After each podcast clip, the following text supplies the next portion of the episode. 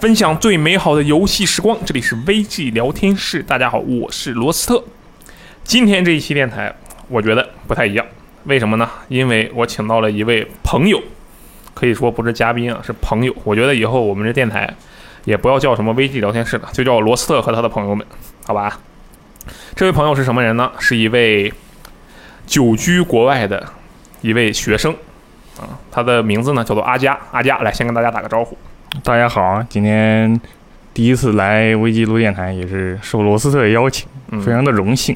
对，这个阿佳也是我们的老读者，而且是一个老用户，也是一个我们的老兼职编辑。其实，他为我们产出过一些内容，就大家如果感兴趣的话，可以看一下那个《无主之地三》的一个彩蛋盘点。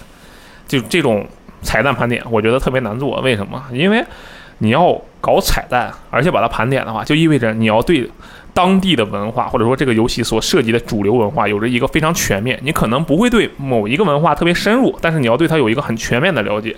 就上到《命运二》，下到《瑞克与莫蒂》，左有蝙蝠侠，右有什么其他的啊系列彩蛋，就整个《无主之地三》的那篇文章里面汇总了大概几十个彩蛋吧。我觉得那文章特好，我当时边看啊边编，就是编辑的编，我觉得津津有味，看着特别的快乐。为什么叫阿佳呢？是因为他是从加拿大回来的。这个你在加拿大做什么来着？给大家说说。这个我之前是在加拿大上本科，然后是学的会计，嗯然后这回是回去算是读研究生吧，反正是，但是读的是另一个专业也是会计吗？啊，不是说来比较神秘啊，就是这次回去是学日本文化与语言的研究。 What？这你没跟我说过呀？对呀、就这个怎么说啊？就说说来就就很长一个故事了。哦但是简单来说，可能就是自己有这个兴趣，然后也比较幸运，就是跟算是跟导师沟通，就是有这么个机会。哎，我们今天呢让阿佳来，主要是因为，当然跟他的专业其实没有什么太大的关系啊。确实但你也没跟我说，你要跟我说了，可能也没什么关系。 主要还是因为你从加拿大回来嘛，嗯，当时你在群里面说话，我们有一个算是好友群嘛，平时就聊聊天。然后加拿大这个神出鬼没，所以我们叫他屎。这个阿佳呢，有的时候就神出鬼没，然后突然有一天说：“哎，我要回国了。”我们当时心想回国，然后一看不对呀，这疫情你回国，我去，你这是不是很麻烦？然后结果没想到啊，真的回来了，而且就遵守了一系列的这个流程吧，或者说规则，要隔离、做测试、做了一系列的东西，是不是？嗯，对，对，然后我觉得，哎，这个经历挺有意思，而且再加上阿佳本身是一名，我认为至少我认为啊，我认为是玩游戏玩的非常多的一个人，而且刚才也说了啊，《无主之地》这个彩蛋的文章意味着他对欧美流行文化有着一定的了解。那他现在的专业呢是日本文化，也就是说他变成了一个美日双修的人，我觉得这事儿特别的恐怖。所以说呢，请你来哎聊一聊，主要是聊一聊这个隔离啊、回国呀、这一段流程，给大家分享一下这个经历，因为我觉得一般人没事闲着也不出国。然后呢，这现在在国外的人呢，一般人没事闲着也不会回国，这挺麻烦的，对不对？对，分享一下这个经历。如果我们这种也不在国外的，可能就听个乐，听听故事。嗯，如果是在国外的，可能当然各地的政策，比如说加拿大和美国、英国，或者是东亚这边日本、嗯韩国，可能政策不一样啊，但是对也许可以做一些参考，对不对？好，我们从最简单的说起啊，就你你当时是为什么想回国？主要是我原先计划的是，其实我啊、两年前毕业的时候，就毕业什么是时候？对，就是大概是一九年那个时候吧。然后主要就是当时想了一段时间，就是看回头是怎么安排，就是想嗯嗯嗯，直接找工作呀，在国内还是发，展，对，或者还是接着学东西。所以就那段时间跟导师沟通之后，就是差不多是做这么个决定。但是正好就是年初那边也爆发了疫情，所以就没有办法，就只能在那儿算是待了一年，然后。在那边儿算是就是多生活一年吧，啊、待着也没事儿干，学习吧。你说你这觉悟啊，哎就果然不一样。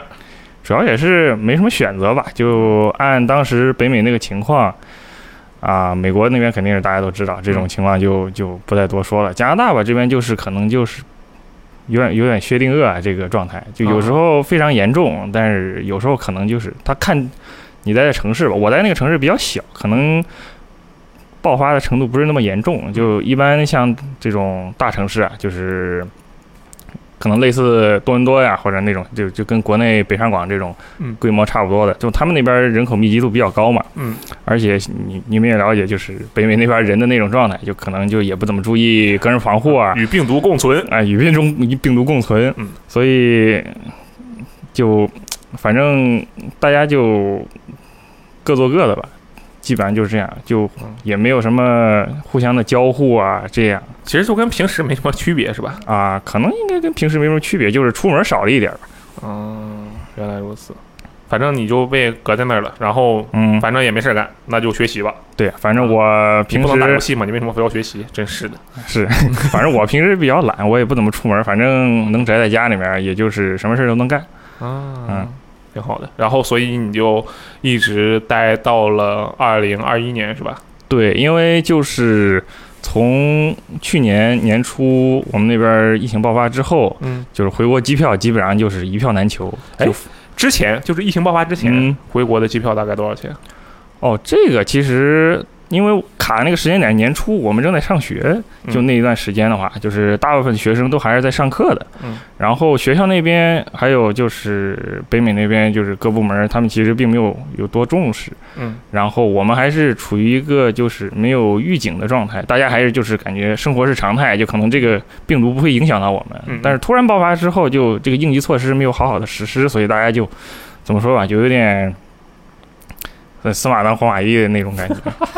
对，然后慢慢的就是好歹是学校有些学校，反正我们学校也反应挺快吧，就是嗯马上就部署了网上课程，就我们那在那边儿就是出已经在加拿大境内的，就是还是有机会能上课的，就至少课程是没有停的。但反正这嗯这是我听说的一些状况嘛，因为我那段时间也是基本上在忙自己的东西。嗯嗯嗯嗯，很专注啊。嗯。然后疫情爆发之后，这个票本身就已经特别难买了，是吧？是因为正好是啊、临近我们学期结束，因为一般在北美的话，它是大概是一个学年是在来年的四月份结束，嗯然后一般是我们会有一个非常长的暑假，是从五月到八月这之间，满满四个月，就是你可以自由支配。哦哦哦，那对挺爽的哎。是，但是就处基本上处于那个时间段，就是回国人特别多。啊，它也相当于是一种，就类似于春运的感觉，是不是？嗯嗯嗯一个高峰，呃那大家对一起对回，去主要是留学生群体嘛。嗯。人不会，应该不会特别多吧？就是那跟春运应该肯定是没法比，就是它因为就是就是一是说我说那边疫情突然爆发就比较措手不及，嗯嗯嗯，然后就是国际社会这边就是也情况比较复杂嘛，慢慢的有一些哦是那是个航班的这些封锁，所以大家就很着急啊。就毕竟嗯你你这边孩子在在这个海外留着学，那家长在国内肯定非常操心嘛。嗯，就是这肯定就是中间这个就是都是希望孩子能回马上早点国回来，对嗯，行，但是你就选择了在加拿大坚守，啊，因为我在那边待的时间挺长的吧，就反正也是有，也算是算是安顿安顿的不错吧，嗯，所以就不太着急。就我反正跟我爸妈沟通，他们也不是太对我太紧张，所以我在这边就是也算凑合。我对加拿大的刻板印象完全来自于《How I Met Your Mother》，就是那 个呃《寻妈记》吧，应该叫做中文嘛，啊对，就是那个主角是泰的，还有 Robin 的那个剧集，然后里面的加拿大描绘成非常和谐友爱，出门撞人家一下，人家都跟你说你没事儿吧这样的一个啊群体，确实也不知道真的假的。这个反正就是也是算个自嘲吧，就是对于对于加拿大本身，因为美国它也是这样看待加拿大的，因为完全就是加拿大跟美国两边就是等于算是那种表兄弟的感觉哦，但是是完全是两个相反的这种，就是给人的文印化象。的人人对俗是吧？文对人文习惯。对嗯，其实说白了就是可能大家就是普遍的认同啊，就是感觉加拿大这边的文化啊就跟美国好像就是一脉相承了，对吧？嗯，就其实加拿大这边可能有时候他也看不惯美国做的事儿，美国可能也看不惯加拿大这边做的事儿嗯，但可能就是怎么说，就是地理位置这种一衣带水的这种关系，就可能还是有一些相通之处，但是也不完全一样。嗯，那我觉得 Tim Hortons 至少比星巴克好喝。那啊是吧？也算是加拿大的民族产业。 Tim Hortons 是一个这个加拿大的咖啡品牌吧，应该算是。嗯，对，啊对这个反正有一个这个小插曲吧，反正就讲一下它这个啊咖啡店的来源，嗯就，算是科普节目说，啊，其实也就很小一个故事。他这个创始人，他原来是打冰球的，加拿大一说加拿大就能想到冰球，感觉反正嗯就是他退役之后，然后是开了这么家店，就是也是很小嘛，但是自己做的。然后之后是慢慢就现在就是大家看好像是连锁企业这种感觉这个人叫 Tim Hortons 是吗？啊，对，哦，这个东西有点意思啊。不，不过我们还是说回来吧。嗯，你后面因为在加拿大待的时间也长了，反正蛮习惯。然后，但是可能二零二一年，就是今年，今年你不是回国了吗？对，是因为一些可能是就是想回国了，你待太久了吧？应该是因很久为没有我在回国那了是吧边，因为一一般情况下我就是每年会回来一次嘛，嗯至少，但是那边就卡了一年，就是反正就是感觉没有回来就有点不太自在，已在那经边连续待几年了，两年了有一年，反正算算到现在可能已经快两年了吧，啊。对，满满满打满算可能有两年，哦，然后天那挺挺久的。反正就是今年正好找个机会吧，就是嗯时间允许，然后机票至少就不是那么紧张了。然后啊，现在的机票已经没有那么一票难求了，是吧？啊，至少是已经是调整过的，嗯嗯嗯，就不是像之前是因为没有调整嘛，那个航空航班比较乱嘛。现在是大概规划过了，就是你一周大概是有哪些特定航班是可以坐的。哦，对，回来一趟，这个机票大概多少钱？哦，回来一趟这个机票可能按目前价格算可能有点贵，因为是又到一个另一个高峰期了。但我那个时候订的话，可能是相对来讲是来回快一万一万五六吧，呃，人民币还是加拿大币啊这？人民币啊啊，吓死我了！那人民币也不便宜啊。 是你说回来的时候是七月份是吧？就是票订票的时候。啊、订票是比较早，但是回来大概是七月初。 OK，也就是说七月份的票可能是一万多。那平时就是假设没有疫情的话，嗯一般这个时间段的机票大概多少钱？可能可能稍微再便宜个三四千吧，就看看你是选择什么航班吧。那好像还好，就感觉溢价没有像显卡那么严重。嗯，哦，显卡确实这个这个没有办法。嗯，好像也也可以接受啊。我我不知道，啊是嗯我我猜的，因为我其实没有做过什么就是留学回国的这样的经验，我是没有的。啊，这个反正就是一个一个趋势吧，嗯一个时间段一个趋势，就反正机票这个东西就好，你你订了机票对不对？对订好了机票， 对，然后。你肯定也不能来一场说走就走的回国之旅，因为你现在的就你当时其实就是现在就今年的事情嘛。嗯对，它这个疫情，你可以说呃控制的很好，就是中国大啊陆这边来讲的话，至少它控制的很嗯对好，，对那不对肯？定但是同样的，它也有很多的这种规定吧，或者说是嗯你可能得捅核酸之类的东西，是啊不是？是这个事情你当时都做了什么？是不是首先在加拿大那边就得做一系列的东西？啊对，因为回国它是也要经过一个检测嘛，嗯，因为是主要是大使馆那边要求的嘛是谁检测？啊，是我自己嘛，就是检测的是你，是谁来检测你？是大使馆中国大使馆要求来检测你，还是说加拿大那边说你要出去你得检测一下？就是就是国内的大使馆，嗯，那边要求说是你要到特定的这个机构去做一个检测，嗯到时候你把报告拿出来，你去过关登机的时候要用啊，你检测都就核酸呗，是核啊，酸对，吗？是核酸。但是我们当时因为回国，他要求比较严嘛，嗯我们正常情况下就是你就到医院去捅个鼻子啊，做个做个鼻拭子、咽拭子这种嗯，就就完事儿核了。对，但是我当时他也要抽血，因为要检测你的抗体。抗体对，因为你他就看你是有没有，就是因为那个时候刚刚开始是大家开始打疫苗嘛，嗯嗯，打疫苗的话，它有可能是它那个抗体生成过程不太一样，有可能是你打疫苗的出的抗体，或者是你之前得过病这个体内自己产生的抗体。啊，就是得有抗体才行。嗯，也不是，就是这个相关的嘛，就是如果你打疫苗的话，嗯，这个你要提供这个疫苗的证明，然后才能跟你的这个抗体如果是阳性的话，它是它是匹配的。但如果你拿不出，你没有，你没办法拿出这个疫苗证明的话，那你可能就就就有被问题怼在那儿了。啊，对。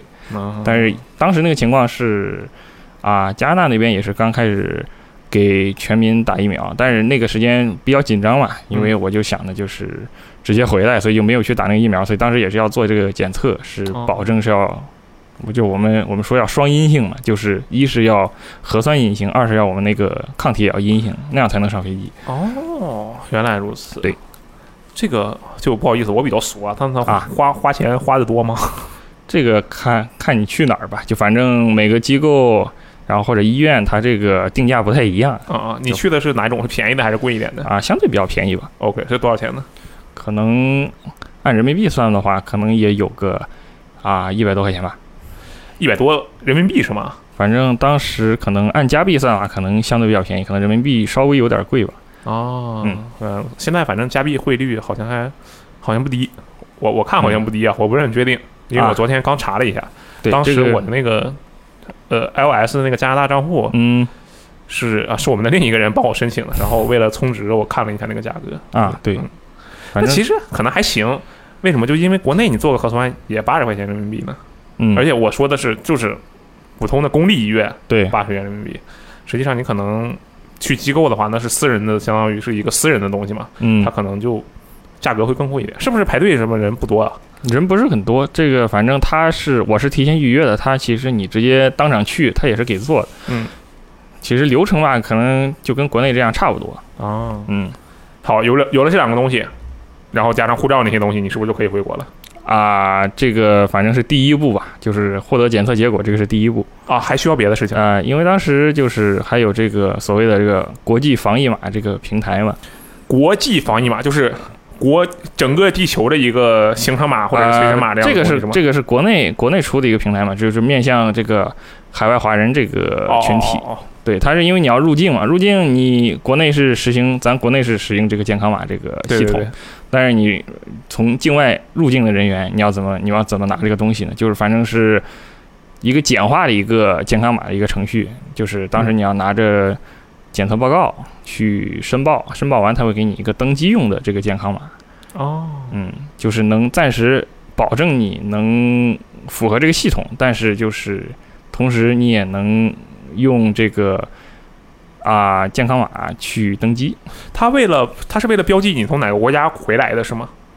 这个就是你要录入一系列的个人信息，嗯，就是包括是你的一些啊这个行程记录，还有一些你这个日常你会做的一些新冠的这些问卷调查，就是比如问你就是你十四天之前就是嗯去过哪儿、或者有没有症状之类这一类哦问题，然后你提交之后，你还需要把你的这个。啊，检验报告文件也要去上传一份，哦他当时会过一个人工审核，到时候会给你下发一个健康码，其实跟国内这个差不多，只不嗯过步骤会多一些。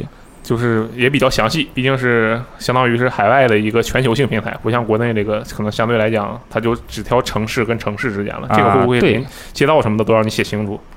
因为这个是跟国内是分开的嘛，它是单独是这么一个作用。好，这就是说，首先是两个检测报告，然后拿到了海外华人专属健健康码，嗯嗯，然后就可以升级了吗？还是还有别的步骤啊，这个就可以登记了。啊？对，OK，然后你就在自己加拿大的住处收拾了收拾行李，对啊，选择了一些设备，因为你后面还要回去，对不对？啊，是啊，对你回来之后还得回去，所以你你带了哪些行李？当时就是带了一些日常衣物，因为我已经预料到是要隔离嘛。嗯，国内这隔离，当时我是在也是在上海入的境。嗯，啊，按当时那个要求就是你要十四天的强制酒店隔离。嗯，就我当时反正是做这个准备，嗯，就带了一些娱乐设施回去比如呢？啊，反正带了一些，你像我带了一个 Switch，、嗯然后再带了一就比较简单，我就带一个我笔记本电脑，就反哦正就是、其实也带不了太多东西。对，确实，你你总不能带个机箱回来。对， 这时候你应该带一台什么，比如说 PS 啊或者 XSS 这种比较小巧的对哎，吧但是怎么说，那段时间正好赶上我搬家，啊就就反正就比较忙，原来如此。所啊以有就一切从简，然后就挑了一些反正能拿得出来的东西，就赶快收拾好行李。是，笔记本也是个好选择，毕竟他自己就带了一个屏幕，相当于对给自己带了一个键盘。是，如果你强行的话，也可以自己带个鼠标，啊只不过你得拿那个触控板当鼠标用。呃，确实是这样。不过我也倒是带了鼠标跟键盘。哦嗯我以为你会带个手柄之类的，那样不是比较省心吗？啊，手柄的话呢，就是玩 Switch 的时候可能会用。哦，OK，也就是说你还带了娱乐设备，然后带了一些衣物，其他的东西其实也没什么意义，对吧？毕竟对也不，你也你还得回去。对，是，嗯这主要就是我为的就是能十四天，就是能过得舒服一点，嗯，带了一些娱乐设备， 差不多。这个精神上的需求是比较高的。好，然后那你就顺利上飞机了。嗯，对，因为当时我做的那班是东航，然后基本上也都是留学生，哦也都是大部分都是华人，反正就是那班飞机不是特别满，当时我体验的是这样。然后，反正当时那过程我印象里面就反正比较顺利吧，就是嗯主要就是一个健康码，然后过境的话，它就是按正常手续程序去给你走。嗯。哎，他当时那个飞机上，你说人不是很多是吧？对，我然后不知基道本上全是留学生。呃，就按我就是认为啊，就反正就是年轻人比较多嘛，嗯就反正跟我同龄的或者比我小一点的，嗯，就是感觉大部分应该都是留学生回去。原来如此嗯。你们在飞机上如果人不多的话，会那种比如说呃隔隔一个位置这么坐吗？之类的。啊、我坐那个位置倒是有，就是就是应该当时那个飞机是座位没有被订满的，嗯嗯就是我当时旁边是应该是隔了两个座位坐了一个人，但是也有就是连着坐的，但这个我嗯，他就们可能是一起的。啊有可能是一起的， OK，飞机你是直飞，直飞到直飞上海。OK，对，这个直飞我首先问一下，这这飞行时间有多久？啊、大概当时我记得是十五到十六小时吧，那其实好像，哎呀不短，在飞机上得睡一对，觉吧？是是不短，只不过就是现在疫情这个啊、要求，就是在飞机上可能就是待的比较难受一点儿比如说呢，为什么会比较难受？啊，就是比如要全程戴口罩啊，嗯然后反正就是其实大家都就就是待的比较谨慎了你们有可没能有有穿防护服啊，坐有飞机的？那确实有挺多的穿着防乘客穿着防护服坐飞机吗？有。反正我当时我可能就可能感觉就神经比较大条，反正我就戴着口罩上去的嘛，就可能有些人比较谨慎，可能就包裹的比较严实。那他怎么怎么上厕所呢？十五个小时，啊、他不上这了这个这个就可能是嗯看他们怎么自己解决。啊、他防护服里塞了尿布，塞尿不湿，塞各种各样的东西，这个也也也不一定，对吧？有可能。反正都肯定，既然既然如此，肯定有解决方法那那他们怎么吃饭呢？啊。吃饭就正常吃嘛，就摘口罩吃饭，啊对，防护就服的人就把那个饭端到自己的防护服里，然后就开始吃啊也不至于啊，这个反正就比较正常。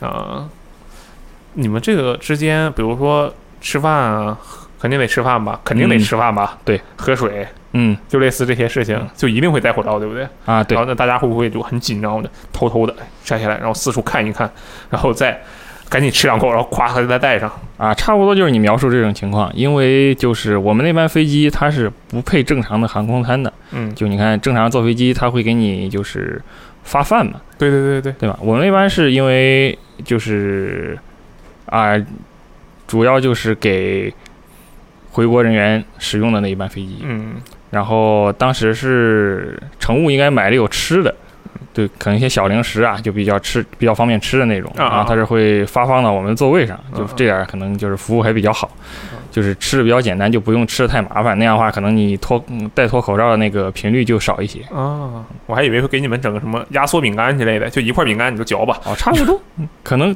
不过也都是小零食吧，就饼干什么的都有。反正我自己当时也预备了一些，就可能类食似物啊，对，能量棒啊什么的，反正就是简单，就是我说一切从简嘛，就反正简单吃一下喝一下，就饿饿不到渴不到就行。哎，其实好像也行啊。你想，反正也就十几个小时，就当饿了一天，就强行的嗯吃点，随便吃点，不吃特别多的那种正餐，嗯好，像也能熬一下吧，算是。但挺反痛苦的感觉正反正我是比较比较没有问题吧，就反正 OK 这一类哎，那乘务人员呢？就是空姐，是空姐吗？空乘，反正是空，乘，反正可能是对，空姐或者空哥，嗯他们也穿防护服。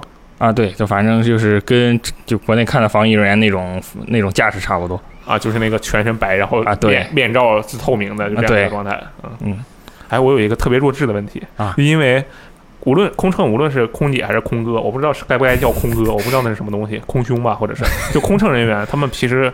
在非疫情状态下，不是打扮的很精致嘛？嗯就是说梳一下发型、化化妆之类的。对，那他们就穿着防护服的时候，你看他防护服里面，他还化着妆，穿着那个带着妆装扮吗？这这我觉得应该没有吧？那反正当时就是就是机舱里面，反正空间比较狭窄，反正光线也比较阴暗，反正感啊觉你也没也有没看的、看不太也没有清。看的必要。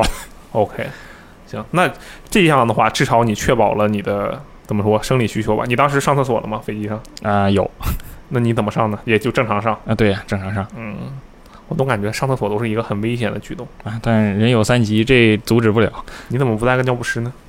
买不起。行，生理需求算是解决了。对不能说算解决了吧，至少能能熬过去。嗯，那心理上的需求呢？你不能在那干坐十几个小时吧？干坐十几个小时我会疯的，反正。啊，那那肯定的，反正对于我来说肯定是坐不住的。嗯，那你怎么办呢？哎，我先问个问题，嗯，他这个正常航班上不是，比如说椅背子上会有那个小的显啊示是屏吗？让你看看电是影什么是的，是这个还有吗？啊有，啊一般国际航班上都会有这个东西那呃，但能能看吗？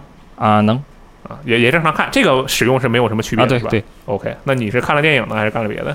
啊，反正就是上面电影可能没什么看的吧，嗯，也可能没有感兴趣的，里面有一些简单的小游戏吧，嗯，反正可能无聊了点一下啊，就是类似于什么贪吃蛇那种是吗啊，差不多吧， ？OK，嗯，那听起来这一般啊。你不带了 Switch 吗？你玩 Switch 了吗？所以是玩儿了，但是玩儿的不多，因为就是毕竟电量有限。不能充电吗？呃，可以，但是充电的话，就是我还带的是，我一般是拿 Switch Pro 的手柄玩儿，就是可能手柄玩一会儿没有电了，然啊，后就给手柄充电。你要充的东西还挺多。主要就是一个充电宝就用不过来，就啊所以就，然后线线也就当时就带了一根儿吧，反正就没有想那么多吧，就是稍微玩一会儿，歇一会儿。准备的不周全啊，朋友。你要是带两根 Type C 的线，你就可以一根插在手柄上，另一根插在这个 Switch 上。你再带一个插排，你把它连到那个充电口上，对吧？这样的话，你就可以同时不仅能给自己充，还能跟隔壁桌的那个留学生说：“哎，哥们儿，都是中国人，来充一下电，对不对哎，反正毕竟也是疫情这个情况，大家好像都不太愿意交流。？”呃，我我能理解，就说不定我天，我跟你说两句话，我就因为你，我就是吧得病了。我我确实能理解。对，是嗯，那你在 Switch 上玩了什么？虽然玩的很短，是吧？但你玩了什么？啊、反正我玩射击游戏比较多嘛，嗯就当时手头也没有什么趁手的射击游戏，嗯。就掏了一个几年前买的 Doom 插进去玩了一会儿。你说你拿 Switch 玩 Doom，这玩意儿它能撑多少电？那本来就是一个耗电大户啊，那游戏。你玩个什么轻松一点的，比如说什么《扑悠扑悠俄罗斯方块》啊，嗯，或者是玩点那种第一方优化比较好的，别别搞那种容易掉帧的耗机能的游戏，就别玩塞尔达那种。你玩点什么药旗、毛线之类的，嗯，你玩点这种东西多好，还能玩好久好久。你非得玩玩 Doom，你何必呢？虽然 Doom 优化很好啊，但是啊何必呢？对不对？你是不是因为 FPS 就玩习惯了？哎可能就是比较对最近对游戏类型的这种偏好就比较单一啊，啊、就可能就单玩 FPS 比较多吧。虽然什么都玩，但是 FPS 是最喜欢的，玩的最多的，嗯呃对，差不多。那你这 Switch 玩了大概，比如说两三个小时吧，然后你就也没充电，就收起来了。啊、就是反正就是充了一会儿，因为反正就是 Doom，Doom 反正也玩不了太长时间，然后对就你是在飞机上玩玩 Doom，我都想象不到这得吐成什么样。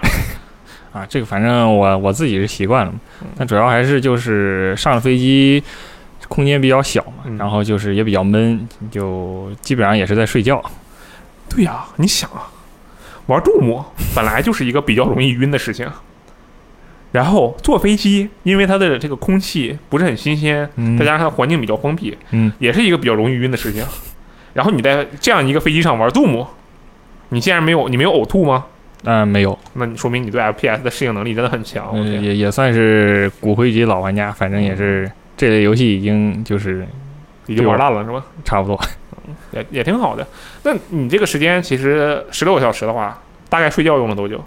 睡觉估计就占了一半儿吧。八个小时，对，然后剩下的因为时间看看别的。嗯，对，因为就是主要还是就是上了飞机就容易困嘛，啊、是啊，然后反正除了别的除了睡觉，别的事儿也没没什么干的，就现在。也挺好，倒倒时差。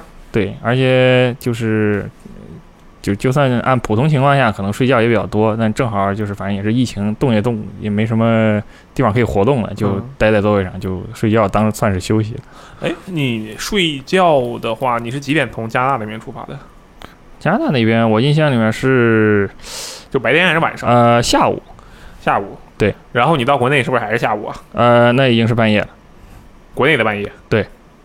哪里的半夜？国内的半夜嘛。哦，对因为正常来讲 是加拿大的中午，对吧？就是我们我们还在还生活在过去，就是按正常时区划，哦，就因为是我们时区是跟国内比是晚十二个小时嘛，啊啊，那你相当于凭空多了十二个小时的时间啊，你的人生多了十二个小时，对吧？你经历、嗯多经历了十二个小时啊，但你不对，你回加拿大又还回去了，没有任何区 别。那相当于是不怎么需要倒时差呀，你下飞机之后立刻睡觉就就相当于正好过完一天，是不对？可能就是我自己比较习惯了吧，导致大家这个事儿我适应得比较快。嗯，也挺好。反正你就在飞机上度过了，你觉得有意思吗？这十六个小时？啊，反正就是之前也飞习惯了，就大概就是算是例行公事吧，就每次回回国大概都是这样的体验嗯，也挺好。嗯然后就下飞机了。对，到了哪个机场？上海浦东还是虹桥、啊。浦东 o k 到浦东。浦东那边也是，其实好像疫情就频率相对来讲比这个市区要高很多，是因为毕竟它那边儿人员流动太大了，可能。对人员流动比较大，然后就是它那个人员来往也比较杂嘛。嗯，是的。嗯你在飞机停稳了之后嗯啊，我的印象里啊，假设我我因为我坐国内航班，无论是坐国内航班还是坐这种国际航班，我的印象里就是飞机停下了，刚落地还搁那儿漂移呢啊，滑行呢，嗯，就已经有很多人就跃跃欲试，要要站起来了。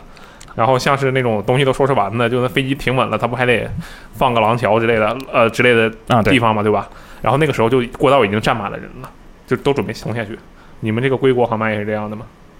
啊，差不多吧。但是我是我当时那个座位是比较靠后排，所以我也不太着急下，所以就当时就等了很长我时觉得间，你可能就因为这件事情避免了感染。也可能，他们前面的人都挤在小过道里，那么挤，嗯，是不是就容易出事情？对不对这个反正就是我当时就之后是我们同序的一个航班，就是我我当时后面下一周还有一班是同一同一个飞机回来的，嗯，然后当时他们那个飞机就出了问题，我们那个呃真的出了问题啊！对就有出了一例感染，然呀后等于一个飞机都是密接嘛，所以他们就都要受排查哎呀，啊，我觉得那你很幸运啊！啊，差不多吧。你是不是差点就买了那边啊？不对，那不是一个国家是吧？啊，不不不，都就是从加拿大飞的，因为哦他那个飞机，他应该他是每周只有一班，就固定是那个时间当天。哦，嗯，我天，那你稍微晚一周，你也就，我现在就见不着，也不一定见不着你哈， 不一定。哇，那这个经历是不是有一种劫后余生的感觉？嗯差不多 吧。挺刺激的啊嗯！你你落地了，然后你出了飞机之后，就从现在开始，我觉得已经完全进入我的知识盲区了。因为一般来讲的话，我以我的经验，嗯，我下了飞机，嗯要么就直接旁边就是候机大厅，我就直接进去，我就该干嘛干嘛，啊对拿行李我就走了。这是一种，第二种就是有个摆渡车嘛，啊，是给我给我弄到接机大厅里去，嗯然后就我就走了。嗯，但是如果是疫情的话，它是怎么样的呢？啊，就反正你描述这前半段儿就是还是正常进行的。就嗯我们当时是接了一个登机口，然后是准备出从发廊桥过来的，嗯然后后面就是开始办入关的一些手续。嗯，OK，对，然后现在不是就是因为疫情，他那边入关前有多几步检查嘛，就是要进行一些，反正也是进行个人信息登记，然后还是再做一次检查，反正就当场核酸吗？啊，对，当当场核酸那当场报告能出吗？啊，那不会，但是他基本上就是隔天出的话，如果有问题，他会到时候联系你。哦，就是说你先做了核酸，也不是要等要把你留到报告出的情况，但对是你还在我的这个控制范围之内，不准瞎跑。就是现在可能每个国家就是只要是国际航班入境的话，他都会做一个落地的核酸检测嗯，OK，被捅了一下鼻子，啊，对然后就可以出关了吗？啊，对，基本上就是可以出关了。但是出关之后，就是我刚才说的有一个强制的酒店隔离嘛。嗯嗯然后当时就有人会啊、把我们就是框到一起，就是到时候会拉到酒店，就是进行一个集中的隔离嗯，啊，在浦东附近吗？啊、是当时是拉到了虹桥，我记得从浦东给你们拉到虹桥， 这个这个这个反正就是完全就是碰运气吧。这啊个因为他你没有办法自己就是要求到哪儿隔离嘛，他完全就是隔离人员那边防疫人员给你分配酒店如果是两个人一起行动的话，那会在一起隔离还是分开隔离？啊，这个就你可以自己要求。当时就是到酒店之后，你可以跟他们说有没有这个需求。哦，嗯也可以两个人一起隔离，那还是好，起码有个伴儿。对，嗯，然后你是自己一个人隔离的，啊，反正我可能比较耐得住寂寞，是你有游 戏，别人有伴侣，你有游戏，听起然来后怪你怪。就进隔离，隔离的也得消费吧，就是花钱需要。嗯那个贵吗？啊，可能我住当时我们住那酒店比较便宜吧，啊，就是因为我听别人说，他可能是按照你的这个买机票的这个价格去给你分配的，什么意思呢？啊是有比例吗？也也不是，就可能是按你个人的需求吧，哦，就可能你买的买的机票这个价格比较低，他嗯可能就默认你的这个消费能力就在可能在这个水平，然后可能给你分配的就是相对便宜一点的酒店哦，哎，你们不是一整个那飞机的人都坐都去同一批酒店吗？啊，这个不是，应该应该不是他，但是我们是按一组一组分配的，就是下飞机之后就可能就是，比如 A 组啊这边人满了，他们先拉走，可能不知道拉到哪儿去了，然后嗯 B 组，然后再 C 组，它是一车一车进行这个分配的。哦哦哦，原来如此。对然后你去了，这样去了酒店，开始了嗯十四天的隔离生涯。啊，对，进酒店之前用不用再被捅一次之类的？我想想啊，这个倒不用，嗯，对。然后就去了，啊，差不多就是就算是安顿安顿住了。终于可以开始隔离了。是，隔离的环境怎么样？隔离的环境就是普通的快捷酒店嘛，嗯，就环境相对而言，可能我自己住可能正好够吧。就其实说白了，可能空间比较小。嗯，嗯但是不耽误你玩儿。啊、对，它的那些，比如说设施什么的，是是正常的吗？比如说这些洗衣机，啊有洗衣机吗？啊没有没有没有洗衣机的话，那十四天你怎么样都得换衣服吧？啊、我我换洗衣服肯定是代购的，因为就是你准备了毕十四天的衣服，竟差不多哇，这么厉害！啊，对， OK 因为因为带一个大箱子嘛，然后就托运了嘛，当时里面就装的是衣服，然后。后面就是有一个登机的包跟箱子，里面就装着装着我电子电子设备吧，哦哦，哦，那其他的，比如说吃饭怎么办？吃饭是到时候他酒店会定时配送，就是一天三餐，他会早中早中晚都会按一个时间点给你送餐。贵贵吗？不好意思，我就一直在问贵 吗，因为我很好奇。这个是当时包含在你的房费里面的，就哦如果你没有特殊要求的话是不用加钱的。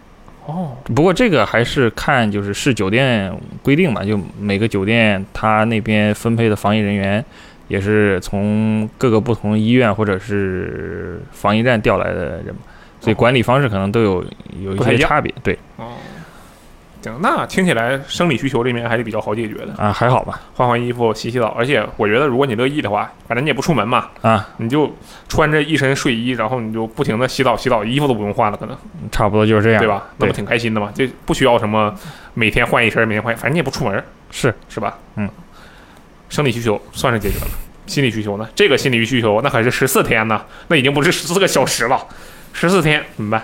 这我反正就是主要就是走之前做了很多准备吧，嗯，反正就是为了满足这十四天这无聊的需求。你是不是下了好多游戏？杜牧、杜牧二、杜牧 三、杜牧四、杜牧二零一六、杜牧二零一八？这这倒不至于那你下了什么呢？还是做了什么准备？啊，反正就是毕竟就玩 FPS 多嘛，嗯，当时那个电脑它存储空间比较小，嗯所以就下游戏不是很多，下一个就是目前玩的比较多的，比如呢？呃，命运二，哦，OK，还有呢？然后还有 Apex，嗯，OK，全是射击，啊、对已，经没有不是射击的游戏吗？就这这两个游戏，可能就是玩的话吧，就是因为平时是跟朋友或者同学一起玩嘛。啊，对，就是我跟这大家一起打 A 派，我去，他太强了，就是跟他打体验真的很差。为什么？因为跟他一起打匹配的人都是什么人呢？都是钻石哥，然后上来我都没干啥呢，直接就把我打死了，然后就看他一个人过去挥舞，就很很厉害。你你很强，你太强了，嗯我跟反你匹正配效果很差。哎，但是这个坐牢坐牢一码归一码啊，但平时还是比较希希望三人合作的这种场景出我、现哦真。的是跟你打真的是坐 牢，就我平时自己打就被任务坐牢，被那个 Battle Pass 的任务坐牢，嗯然后跟你打我是被你的这个匹配机制给坐牢了，真 惨。没关系，你下来 A 派，下来命运，然后酒店的时候就没羞没臊的玩呗，没日没夜的玩。也也不是没没日没夜的玩吧，反正就是想玩就玩一下。因为其实本来想的是可能到了酒店，哎呀，就自己开始宅在这里玩，但其实后面待了几天之后，就发现就没有什么意思。不是有游戏吗？嗯，游戏是，但可能就是前几天感觉还体验比较新鲜，比较比较比较有意思。嗯可能后面慢慢就是，哎呀，就隔一时间感觉好长啊，就什么时候能出去这种感觉。啊，我懂了。我跟你讲，这问题出在什么？问 题出在《命运二》的第四、第五赛季更新的太晚了。它要是在你隔离期间更新，我觉得你能笑死，你能开心死。这是个不是反正哎，就这个游戏目前反正不好说吧。你 A 派也是啊，你 A 派隔离那段期间，他瓦尔基里就女武神好像是刚出吧，还是怎样？出了一段时间了，对对，就是他那个也不是一个赛季更新的期间，他嗯但凡你这个中间是一个赛季更新的期间，我觉得你肯定特别开心。你就反正你也要干这个东西，那被隔离我也没事干，我就干了。反正开心是挺开心嘛，因为我在家主要是用我的台式机玩嘛，嗯，可能就是呃从设备到体验上可能就有点不一样吧，有一些局限性， 啊、毕竟是笔记本， o k 可能玩的不是很尽兴。哎，但你刚才说的这两个，就你主要玩的这两个，全是联网的游戏，对吧？无嗯对线游戏。对酒店的网络环境 OK 吗？啊，这个其实还是说就比较碰运气吧。就啊我那间酒店可能马马虎虎吧，那个网络环境。那你还能玩得下去？命运还好，它毕竟是个 PVE，嗯，你 A 派有延迟高点儿，那不就完了吗？呃，这个反正就比较碰运气吧，就掉线的情况也比较多。嗯，反正大部分时间玩的还是没有什么障碍你没准没加速器吗？啊、有，然后你是连着 WiFi 用的加速器，因为我本来想的是酒店内会有有线的端口，所以我还顺便带一根网线，但是发现进去之后没有没没有有没有这个东西，所以只能连没有 WiFi。让他给你开个端口，把那线给你拉回来，对不对？你除了玩游戏干没干别的？因为我听起来你很爱学习嘛，有没有学习？嗯、当时带了本书，什么书？那个小岛秀夫的自传。哦，那本书我在日本见过，对我还买了两本，回来还送人两本，就两本全送人了，我自己一本没录，因为日本的我看不懂。确实你买的那个也是日文的啊、我当时想的是那种大开本儿，结果拿过来是个口袋书。啊？对呀、他我我看的我买的那个本就很小，其实就对，像语文啊不对，每个地方的语文课本大小还不一样，嗯，像个那种小册子，像游戏说明书对对那对，种那种大小的，对，嗯。然后你买的就是那么大小的，啊、是它没有中文版本吧？它有中文版本吗？没有你看的日文版，啊、就反正就是边看边学日语。我去，不愧是你！你看，你隔离十四天，你还能看本小岛秀用日语看一本小岛秀夫的自传。我隔离十四天， 我只能打游戏，我不会干别的的。我会把各种游戏从头玩到尾，翻来覆去的玩啊哎。可能这就是我们的之间的差距。那总体来讲，你觉得隔离这段期间体验怎么样？玩游戏的体验？体验反正百分之七十时间都是体验挺好的吧，那怎么其他方面体验不好吗？就因为就是每天就很循规蹈矩嘛，就大就是每次的那个生活都差不多嘛，嗯，就可能慢慢慢慢就习惯了，然后就没什么新意的话，可能就提不起劲儿吧。嗯，是，就是两点一线嘛。其实我们这种平时上下班啊，就是上班、下班、回家，第二天睡觉，嗯上班下班也是隔离。我们被家、工作两点一线隔离了，对吧？也没有自己的生活，就在这儿。我我当然我不是说我自己啊，我只是说就可能很多情况都是这样子的，也是一种就觉得哎好无聊，然后又没有办法去改变，因为你被隔离了，这就是人生啊，人生就是隔离。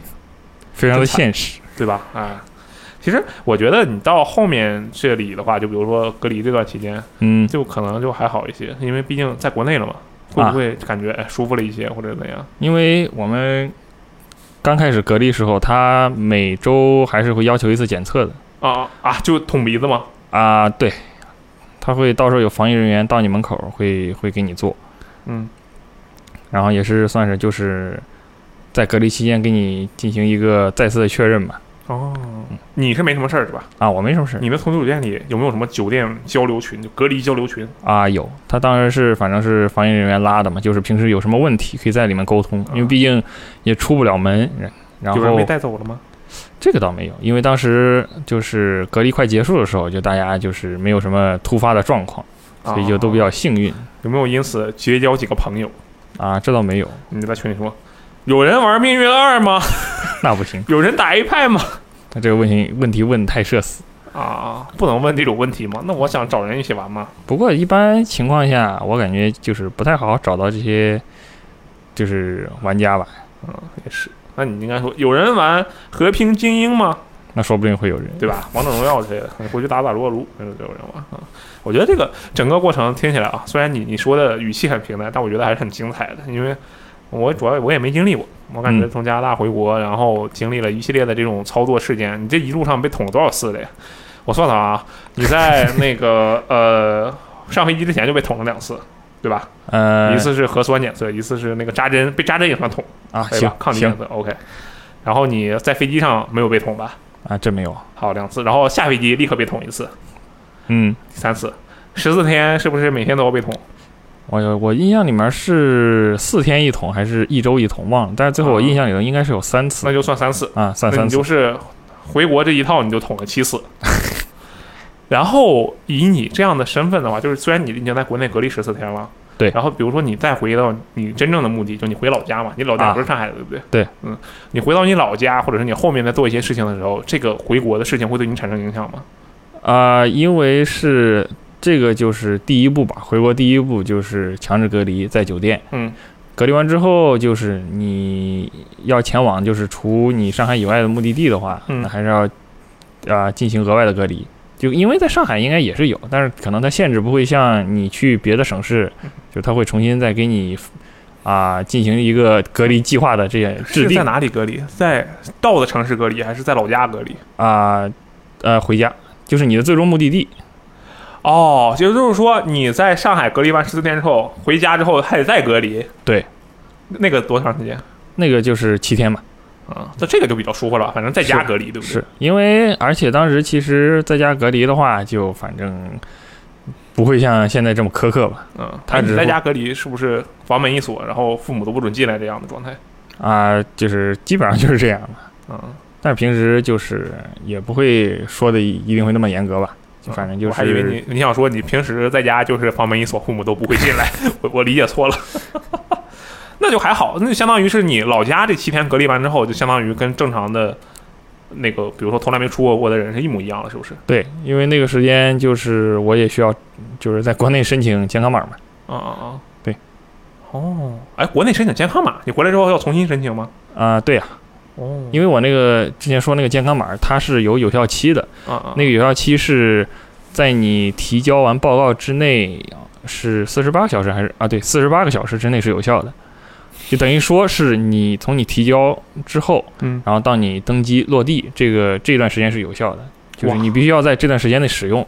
那这时间很紧促啊。如果你飞机是时间比较长的那种，飞二十个小时的，那岂不是很哦，那不会，就是你在这四十八小时内就是登机，啊？只要上了飞机就行。对哦，就是它它这个作用就是为了让你登机， OK。就是之后就是你就可以不用管它了。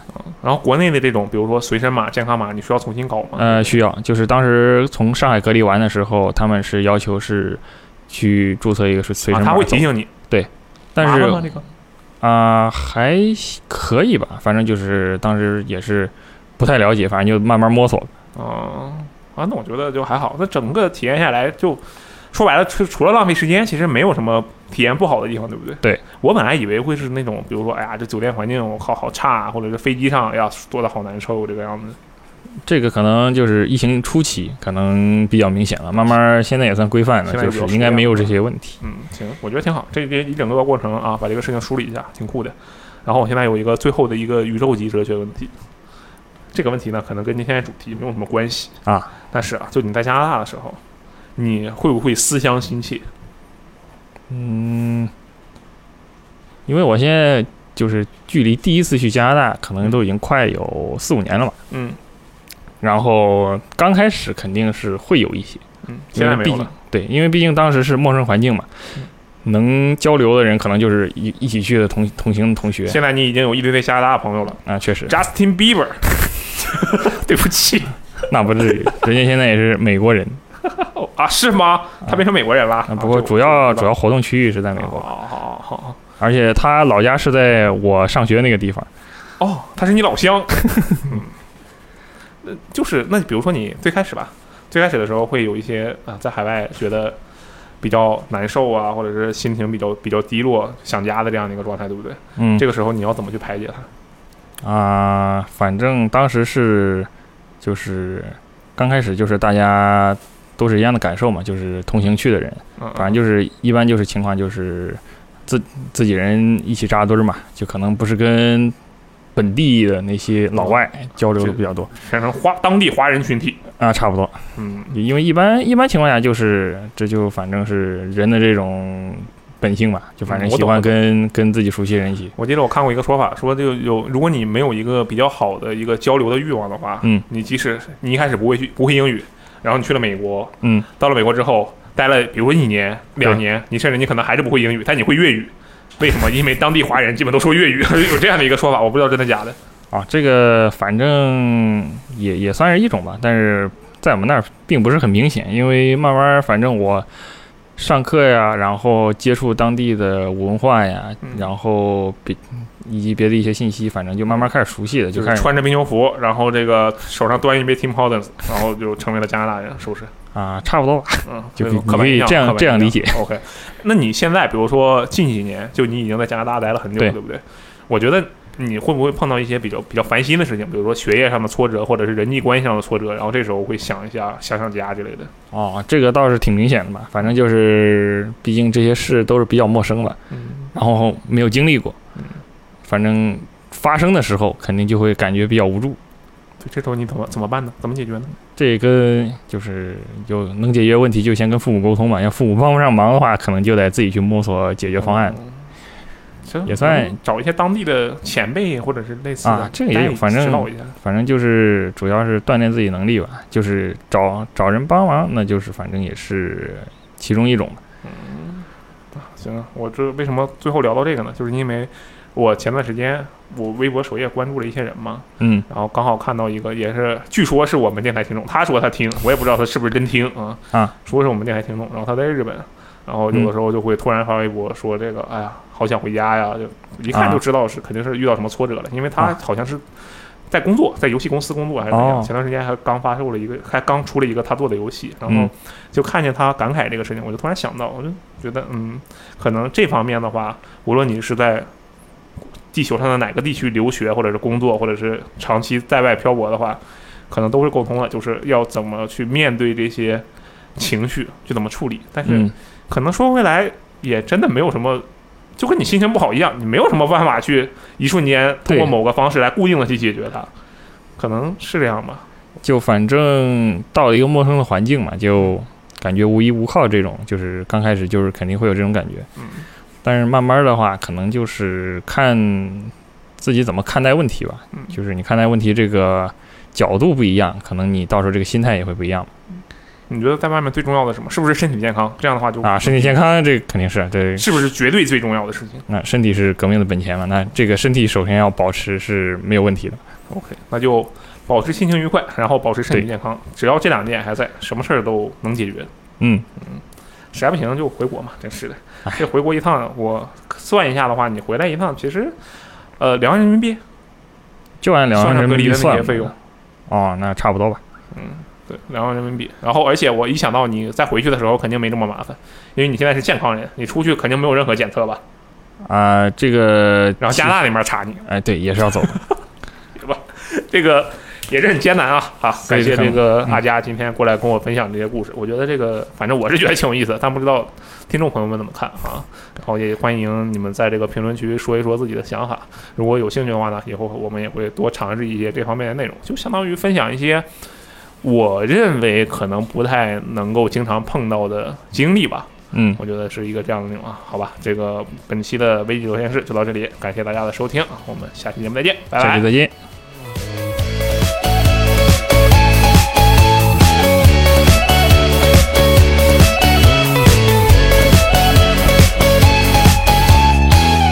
In a few weeks, I will get time to realize it's right before my eyes, and I can take it if it's what I want to do.